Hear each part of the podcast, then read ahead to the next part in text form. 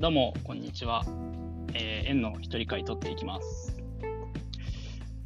前回の吉郎さん、前回というか、えー、前々回ですかね。前回は100回2人で撮ったやつを上げてるはずなので、えっと、前回、吉郎さんの一人会の時の、まずは感想から。えー、漫画が最近楽しめない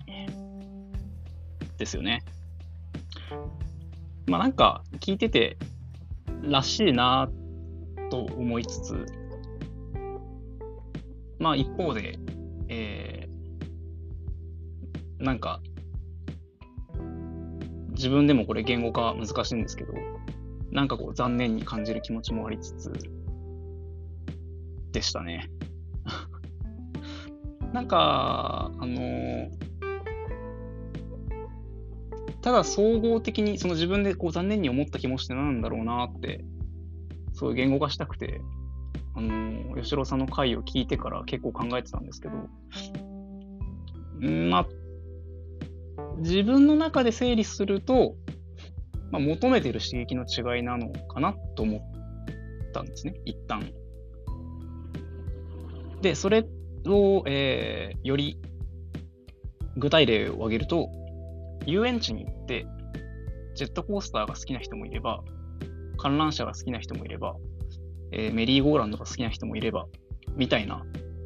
ことなのかなと思って。まあ、うん、ジェットコースター好きな人は好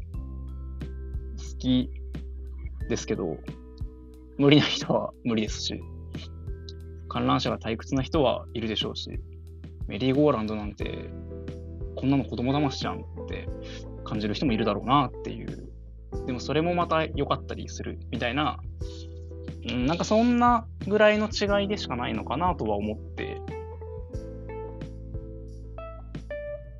思いました。自分の中では。自分の中ではなんかそんな整理で、うん、勝手にこう納得したところがあります。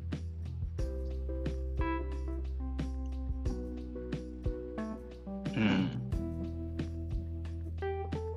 そうですね。まあちなみに、えー私、そうですね、私は映画はなかなか見れないですね。時間もそうですし、まあ時間が大きいんだよな。でもこれ何回も言ってますね。まあまあまあまあまあ。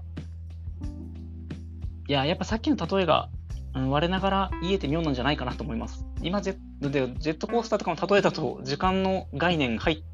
入れれないんですけど、まあ、あのーね、すごいこう、本格的な、すごい長いお化け屋敷、あの富士急にあるようなやつの方が、そりゃ、ワクワクするかもしれないけど、別に子供騙しのお化け屋敷でいいなとか、なんか、その求めてるものが違うみたいなところかなっていう、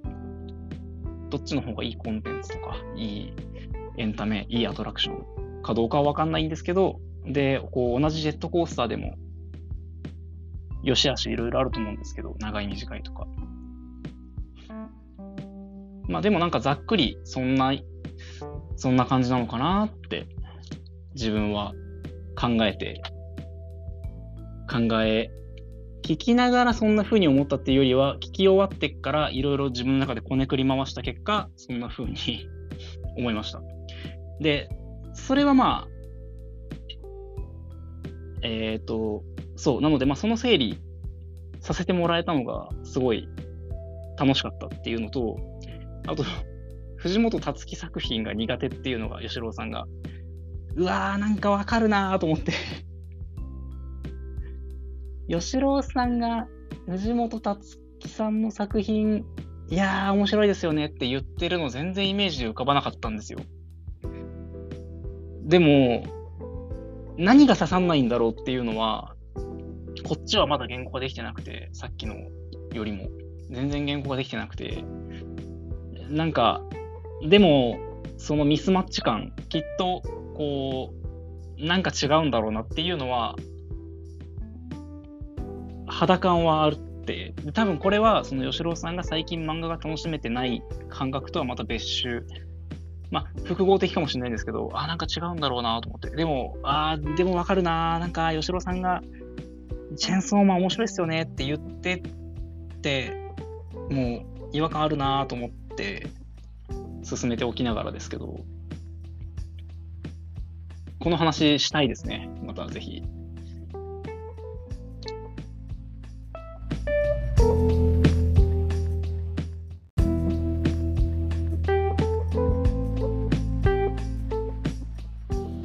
えー、ちょっと早いですけど、ちょっと短いですけど、ここからあの、吉郎さんにいただいてた質問に入っていきたいと思います。結構その質問の、なんでしょう。質問に関連する話も多かったので、それの感想というか、それに対して思ったことも、ちょっと言語化しておこうかなと思うので、まず、えっ、ー、と、まあ、質問としては、あれですよね、10年後、20年後、まあ、え、ー、と、年数に深い意味はないと思うんですけど、まあ、こう、近いけど、ちょっと遠い未来に何が起こるだろう、どうなるだろう。みたいな。話ですよね。で、まあ、その一つの具体例が、吉野さん挙げてたのが、チャット GPT の話とか、えー、あ、まあ、チャット GPT の話ですね。で、そのチャット GPT の話の前段として、えー、ブレードランナーの恋愛ボットの話を挙げてて、えそんなの技術的にどうなんだろうなって思っていたら、チャット GPT が出て、ああ、これなら案外できるのかもってなったと。まあ、ありますよね。そういう、その、転換というか、えーそうですね。まあ、私は技術屋ではないので、どちらかというと、チャット GPT とかよりは、そういう、なんていうんですかね、そういう作品、それこそまあブレードランナーみたいな作品とか、私が、えっと、話聞きながら思い出したのは、あの、イブの時間っていうアニメ映画なんですけど、イブの時間は、えー、っとですね、なんて言ったの？まあ、アンドロイドを、えー、家政婦みたいに、こう、もう一家に一台アンドロイドみたいな世界の話で、ちょっと先の未来の話で、えー、その中で、イブの時間は、そのアンドロイドたちを人間扱いまだしないのが一般的なんですけど、一部の人が、アンドロイド、てこれなんかどっかで話した気がするんですけど、まあ、吉野さんには言ってるかもしれないですけど、まあまあ、えっと、せっかくなんでちょっと話しちゃいます。アンドロイドを、えー、アンドロイドが当たり前に家にいて、でもそれってこう、感覚としてはルンバみたいなものなんですね。こう、お掃除ロボットみたいな感じなんで、まあ、あのーまあ、こう、頑張って動いてるから、一生懸命やってるな、可愛いなって思うくらいはあっても、こう、そこに恋愛感情を抱いたりっていうのは、今の我々にはこう直感的にはなかなか理解しがたい感覚なんですけど、そのイブの時間っていうアニメだと、それが、まあ、えー、そのアニメの中でもまだこう、マイノリティ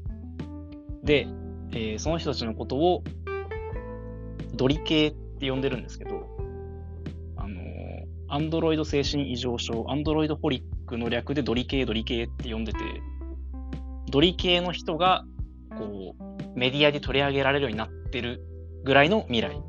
だから、アンドロイドと恋愛することが全然当たり前ではないんですけど、その、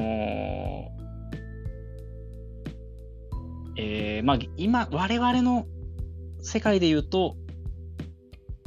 こう、人形とかドールとかぬいぐるみとかをこう持って歩いてる人がたまに見かけるよねぐらい。か、もうちょっと、もうちょっと市民権得てるかなぐらいのイメージなんですけど、それを思い出して、で、まあ、それは、アニメなんで、もちろん、こう、現実的に、その、現実的にこれが技術的にどうだろうみたいな目で私は見てないんですけど、そりゃそうだよなと思ってたので、そういうのもやっぱり見てきて、そりゃそうだよなって思ってたんで、その今回のチャット GPT のこととかなくても、そういうのを会話と思うことはあるし、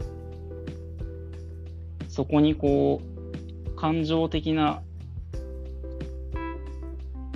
なんというか、かん、うん、それが感情を伴ったコミュニケーションでなくても恋愛感情に発展することはあるだろうなっていうのは全然違和感がないですね。むしろ、あの、吉郎さんの話を聞いてたときに、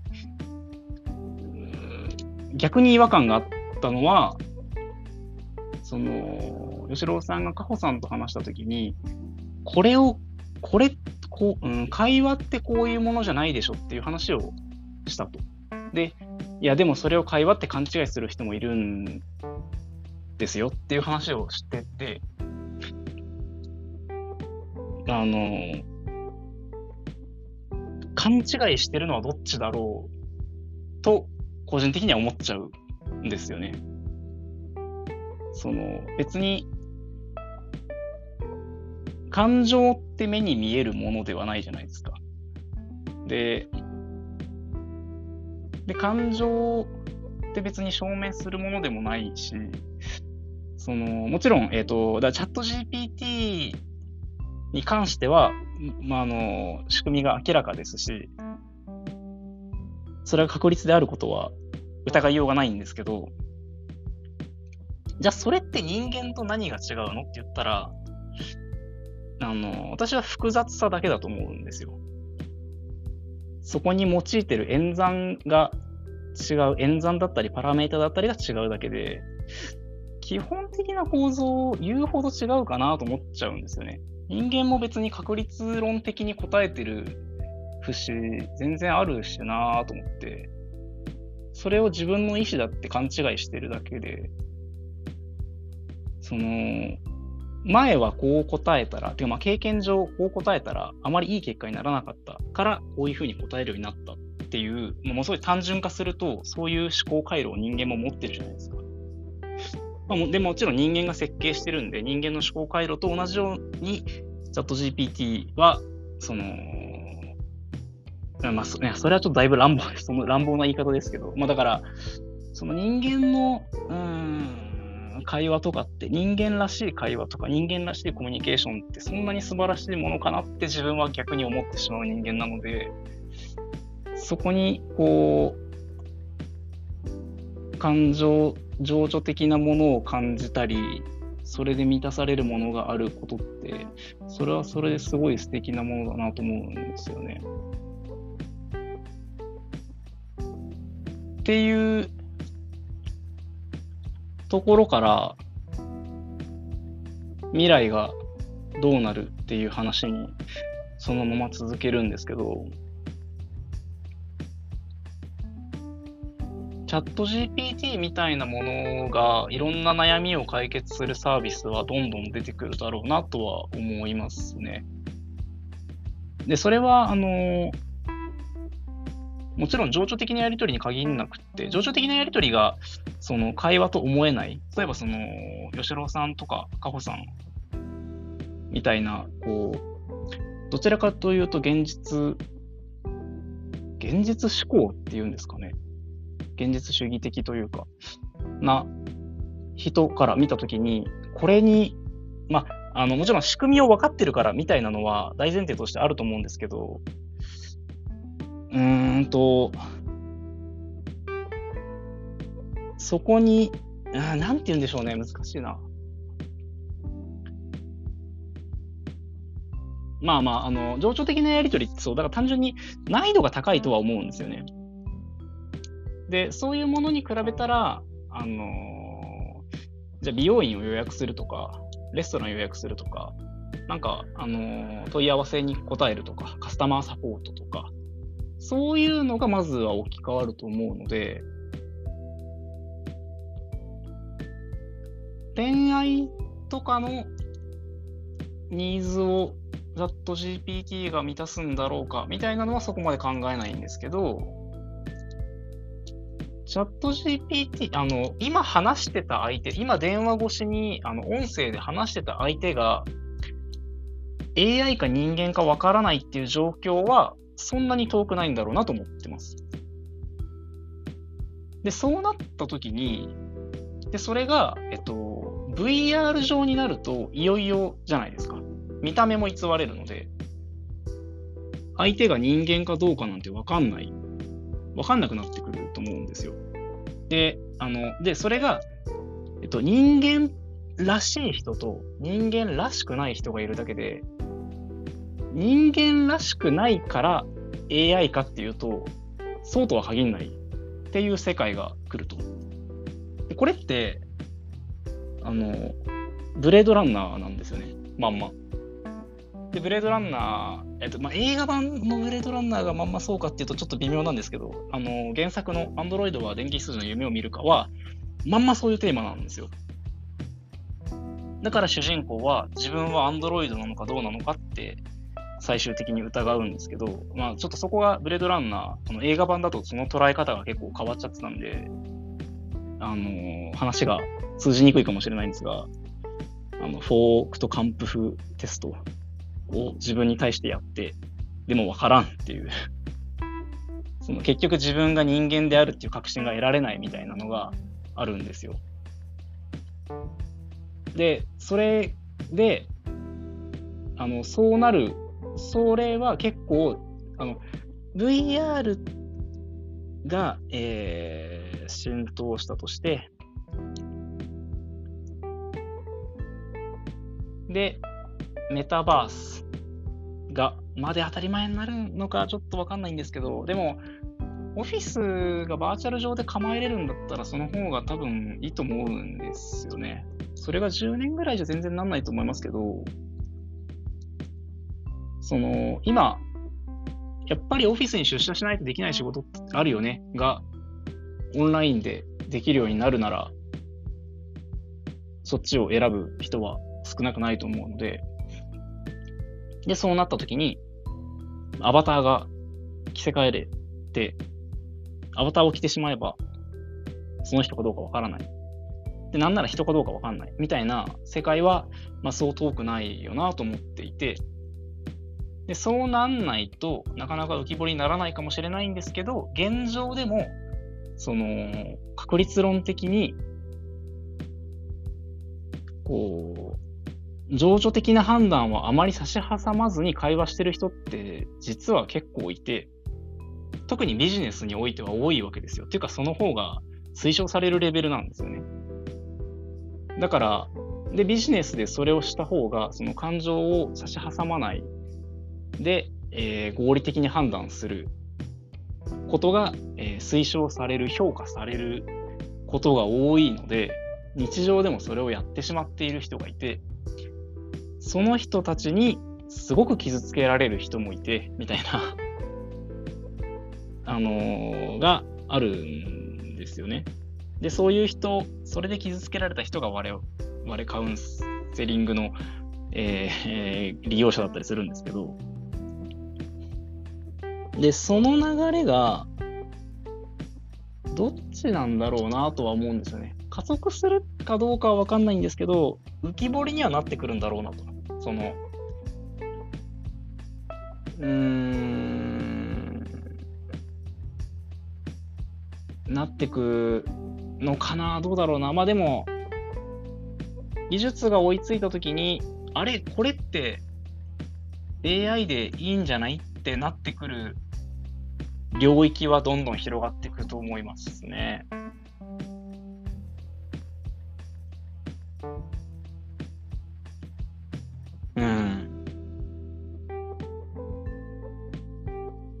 で、それがいいか悪いかは、わかんないですね。別にどっちでもいいなと思ってます、個人的には。なろうがなるまいが。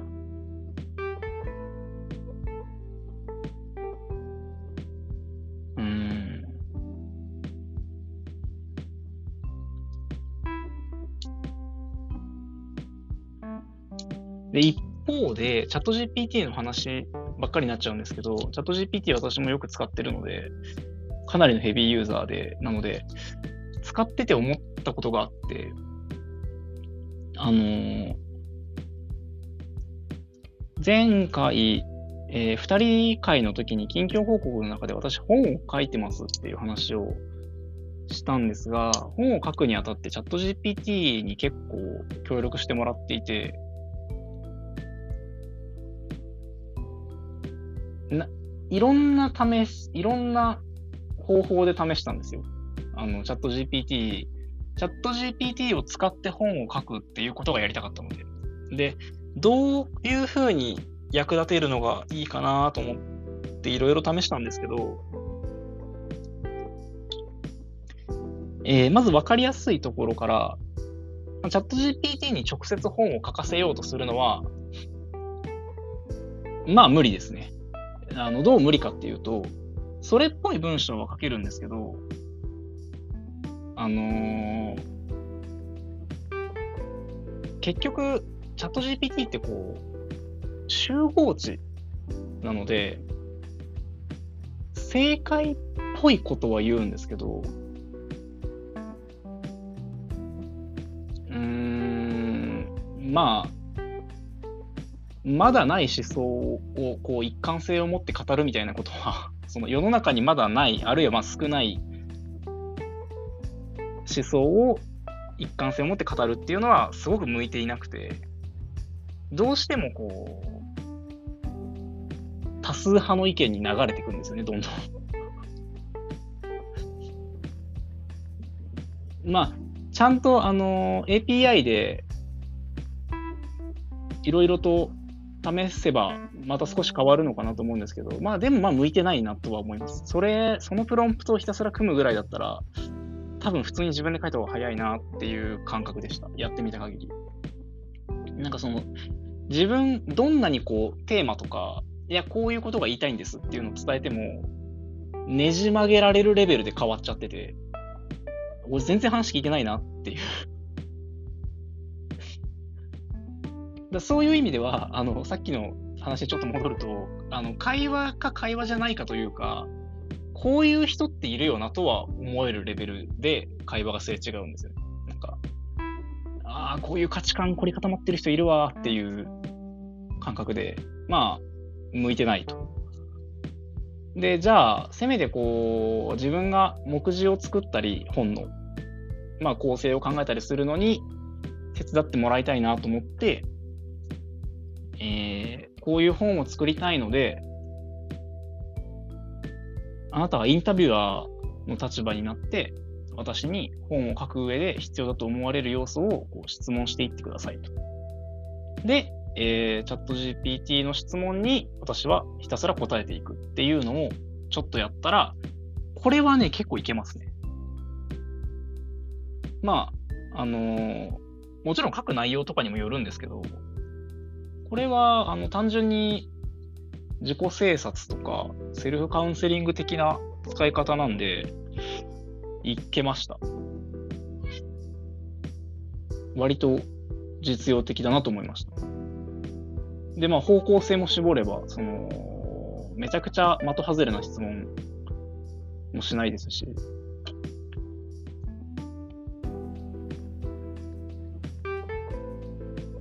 っていうのを今言いながら今、今気づきましたけど、そういえば、これチャット GPT って話しちゃってますけど、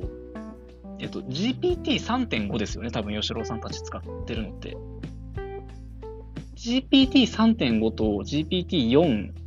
あの、有料版は4が使えるんですけど、3時間に20、20回ぐらいしかやり取りできないっていうトークンが決まってるんですけど、時間あたりの。お金払ってもそれしか使えないっていう。なんですけど、4を、あの3.5でもしなんか薄っぺらいなって思われてたら4をちょっと使ってみてほしいです。4だったら結構3.5とはマジでレベルが違うなと思います。私は思いました。4じゃないと自分は使う気にならないですね。3.5でわざわざ何かをこう聞いたりとかするんだったら自分の場合は別に検索エンジンでいいなと思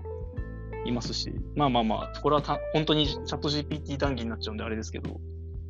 そう、えっ、ー、と、なので、その本を書いてて、あのー、AI でできないことが結構はっきり分かってきたので、で、この、えー、あ、で分かってきて、で、そのできないことっていうのが、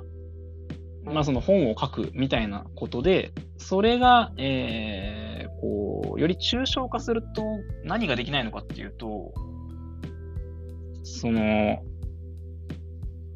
なん、なんていうかですね、これは、まあ、一つは、多分アートはできないですよね。アートはできないという、うん、うん。でも、できないと思います。でもど、まあ、できないっていう、できないって言うべきなのかわかんないんですけど、まあでもそっちは自分専門外だから、まあ、やめときますかね。あの、だから、本はやっぱ、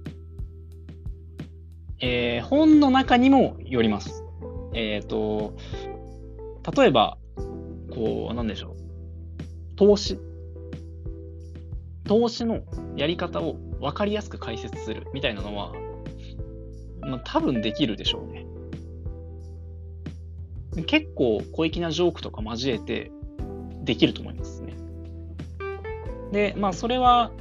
やっぱ情緒的なやり取り発生しないですし、うん、できるんですけど、その今私が書こうとしてる本っていうのが、えー、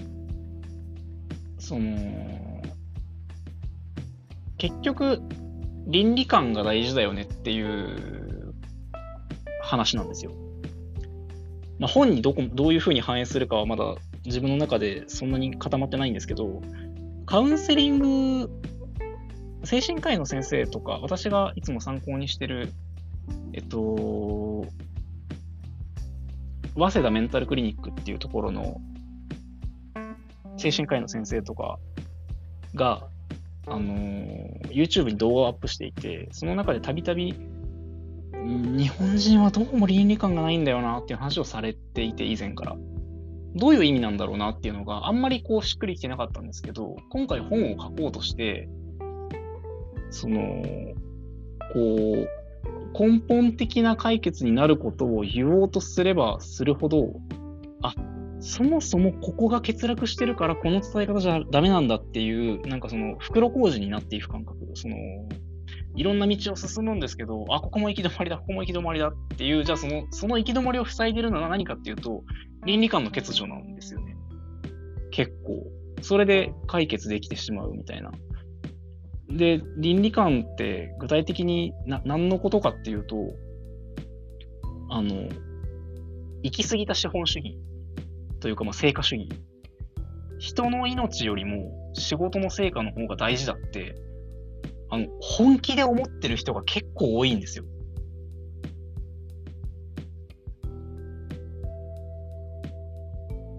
これ、どう考えても倫理的にアウトなんですけど、日本人は、あのー、体を壊したりしたしても、体を壊すまで働いて、体を壊してしまって、まあ、体、心身ともに壊れてしまって、もう働けないってなった時に、えー、支援を受けるぐらいなら死んだ方がマシだって結構本気で思う人もいるんですよ。そんな思いするぐらいなら死んだ方がマシとか、その、まあ、そもそもえー、それ、その選択、えー、多数、多様、誰かを頼るか頼らないかっていう選択肢すら思い浮かばないレベルで、頼ることが、国だったり、誰か他の個人だったりを頼ることが、こう、なんかタブー視すらされているというか、だからこう生活保護とかっていうと、もうなんか目の色を変えて、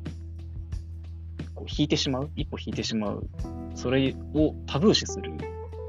感覚がすごくあって、だから、じゃあ死んだ方がいいになりやすい部分があるんですよね。で、そういうところに突っ込んだ話をしようとすると、チャット GPT は、まあ、あの、全然ちんぷんかんぷんの話をする。ちんぷんかんぷんというか、一般論として、えー、死ぬまで働くのは良くないことですとか、そういう当たり前のことしか言わなくて、言えなくて。で、なんでそういう当たり前のことしか言えないかと言ったら、そういう当たり前の情報が大半のデータでトレーニングされてるからだと思うんですけど、だからそういう確率になってるんだと思うんですけどね。っていうことは、まあ、人間ってそういうふうに考えてるよねっていう。まあ、そだから、えー、まあ、もともとのデータは英語が多いと思うんで、そっち、その、え欧米の倫理観で言えば、もちろんそれがアウトっていうのは一般的に認知されてるんですけど、日本の特にちょっと大きめの企業とか、あるいはまあ古い企業とかは、案外、案外、まあ古い人結構いるんですよね。まあビジネスで成功する人ってやっぱそこがちょっと欠如してるぐらいの方がやりやすかったりするので、むしろこうビジネスする上では、その人命最優先みたいなのはこう都合悪かったりするので、そういうので、えー、チャット GPT も十分なそこのトレーニングデータはないのかなとか思ってるんですけど、なので、あの、えっ、ー、と、いろんなサービスがこう、チャット GPT をベースとして、お店の予約とか、カスタマーサポートとか、まあ、なんなら、まあ、クレーム処理とかも、なんなら AI でできそうな気もしますし、まあ、クレーマーの感情が収まるかどうかは別として、別として、でも、そもそもそこに人を当てなきゃいけない理由ってなんだみたいなのもある気がするので、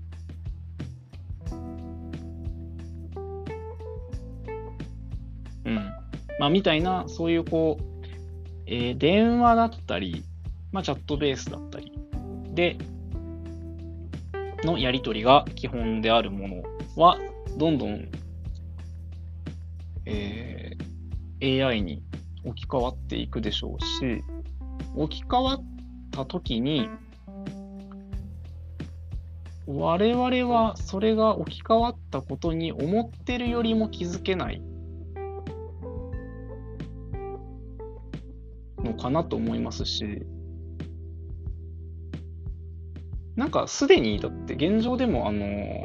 企業ホームページのチャットボットとか、この回答ってどっちなんだろうみたいなのたまにあったりするんですよね。まあさすがにあの、その帰ってくるスピード感とか、そのテンプレ感とかでわかるんですけど、でもそれだってテンプレ回答を人力で返してたら、それ人が返してることになるじゃないですか。でもそういうことではないと思うので、あの、そうで、そのテンプレ回答を普通に会話のつもりでしている人もいて、あの会話のつもりでっていうのは、えっと、この生のコミュニケーションの中で気づきにくいんだけど、えー、こういう時ってこういうふうに返すもんなんだろうなって思いながら返している人も少なくないみたいな、話が取れました。そうなので、だから置き換わって置き換わで、えっ、と、AI はもっと馴染むと思いますし、えー、馴染むと思いますし、馴染んだ時に、その違和感すら、うん、多くの人は抱かない。えー、そうなんだ、みたいなレベルなんじゃないかなと思いますし、それが、えー、VR とかメタバースとかが浸透すればさらに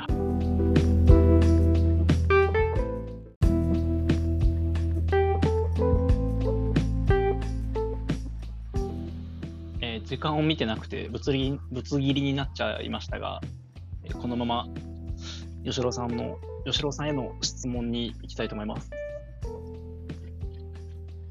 えー、っとですね、聞きたいことはあるんですけど、聞き方が定まってなくて、えー、どうしようかな。ある、えー、会社におけるあるシチュエーションについて、どう思います？吉郎さんだったらどうします？っていうのが聞きたいです。で、あるシチュエーションっていうのが、どうしようかな。えー、ま、A さんと B さんがいます。A さんは、40代ぐらいのマネージャーで、B さんの上司です。えー、B さんは、どうしようかな。どこまで。まあ、どっちでもいいかな。そこはあんまり厳密じゃなくていいんですけど、っていうかむしろいろんなパターンで考えてもらえた方が嬉しいんで、まあ、B さんは、あのー、社員は社員でも、まあ、中途採用で入ったばかり、あるいは派遣ないし契約。みたいな立場の人だとします。まあ、30前後ぐらい。で、えー、A さんが、上司が部下に何か指示を出すときに、指示を出したり、あの、仕事を頼むときに、えっとですね。これはもう、どうしようかな。具体まあ、あの、なんとなく吉野さんに伝わるかもしれないんで先に言っちゃうと、まあ、これはあのうちの奥さんに実際にあった話なんで、今どこまで具体的にしようかを悩んでるんですけど、どこまで具体的にするかというか、どこまでぼかしても伝わる話かなっていうのが今難しくて。えっ、ー、と、まあ、一旦その、まあ、A さん、B さんがいますと。で、A さんが B さんに仕事を振りました。えー、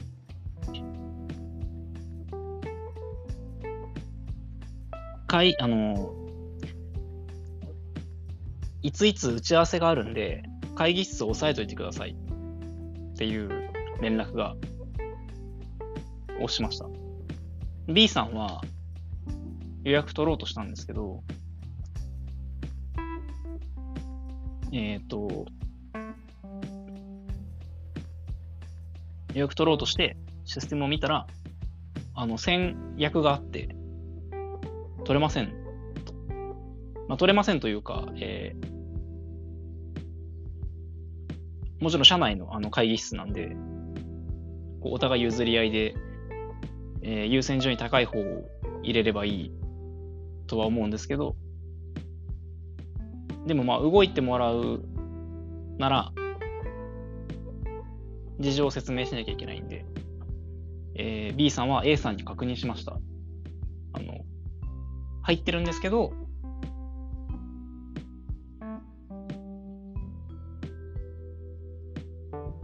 変わってもらいますか？別の会議室行ってもらえますか？みたいな。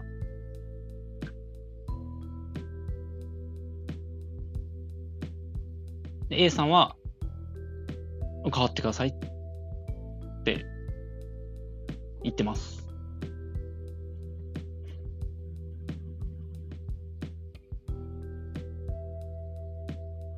で、B さんは、あの、A さんに、その、動いてもらうのに事情をお伝えするので、あの、うん、なんていうのが適切ですかね。まあ、教えてもらえますかと。その B さんのサイドでは分からなかったので、その A さんに頼まれた仕事なんですけど、会議の詳細とかは全然分からなくて、ただ、えー抑えるようにだけ言われてたんで、まあ、どういうふうに言ってどいてもらうのがいいかが分からなかったので、判断がつかなかったので、指示を仰ぎました。で、まあ、えー、死者の偉い人が来るんで、あのー変わってくださいみたいな話でしたと。で、それを伝えたんですけど、けど、えーそれを伝え、それをですね、まあ、B さんが、あのーだから C さんに伝えました。その会議室の予約を取っていた C さんに B さんから連絡しました。この C さんも A さんと同じかそれ以上の、あのー管理職です。で、えー C さんから B さんに、あのこれこれこういう事情で私たちもこの会議室と助かるんですけど、あの、違う会議室じゃダメなんですかっていうのが来ました。そもそも違う会議室空いてたんですね。違う会議室空いてたんですけど、そっちだと、あ、で、かあじゃあダメなんですかって来ましたと。C さんから B さんに。B さんから、これ伝わってますかね？まあいいや。B さんから、すいませんね。長い質問で。えっ、と、C さんから、え、別の会議室じゃダメなんですか？って、あのー大きい会議室ありますけど、そっちの会議室ダメなんですか？って C さんから来ました。B さんも、そっちじゃなんでダメなのかわかんないんで A さんにまた返しました。そしたら帰ってこなくなっちゃいました。何時間か経って、でも、その打ち合わせの時間の話が、あの、1営業日後の話だったので、B さん焦って、あの、変わってもらうなら、あの、C さんは、その、その会議に参加する人たちに連絡しなきゃいけないだろうし、だから変わってもらうなら変わってもらうで早めに連絡しなきゃいけないなと思って、B さん焦って、A さんにをつついて、あのー返事くださいと。なんでですか？って返事くださいっていうのをつついて、で、まあ、あの、聞けて、で、その理由としては、その、空いてた大きい方の会議室だと、距離があって、移動に時間かかっちゃうんで、その前後の予定的に、そっちの A さんの、えー打ち合わせに参加する人たちのスケジュール的に厳しいんで、そっちが良かったらしいと。で、まあ、細かいその辺の事情はいいんですけど、えー、こういう、で、まあ、えー A さんから聞いた B さんは、えーそれを C さんに伝え、C さんは、えー、快く、えー快諾してくれて、無事、会議室移って、望み通りの会議室が取れたんですけど、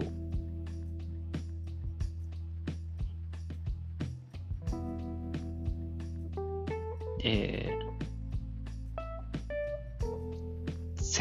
説明難しいですね。なんか、先入観を与えたくなかったですけど、やっぱ難しいですね。まあ、何が言いたいかっていうと、えっ、と、この時に A さんが、こう、説明不足とか、なんか指示を出すならもうちょっとみたいなことを、吉郎さんだったら思いますかっていうとこですね、まず。あとなんかその B さんの立場から、こういうことをした方が良かったんじゃないかなとか、なんかその、うん、漠然としちゃって申し訳ないんですけど、あんまりこう、自分から、自分のこの考えで制限したくもないので、まあ、この、このシチュエーションを聞いたときに、ど、どう思うか？えー自分が A さんだったらどうするか、自分が B さんだったらどうするか、みたいなのが、聞きたいです。伝わってなかったら、全然違う話でも大丈夫です。あ、だから、あだから個人的にはな、その、藤本さんの何がどう苦手っていうのがめちゃくちゃ聞きたいんですけど、まあまあまあまあ。まあ、それは、それ、あ、それ、それでもいいな。それも聞きたいな。それも聞きたいですね。それ、まあでもどっちかを聞けたら嬉しいです。あの、やりやすい方で、やりやすい方、あるいは、あの、較的話したいと思える方など、お願いします。はい、えーそんな感じで、えー、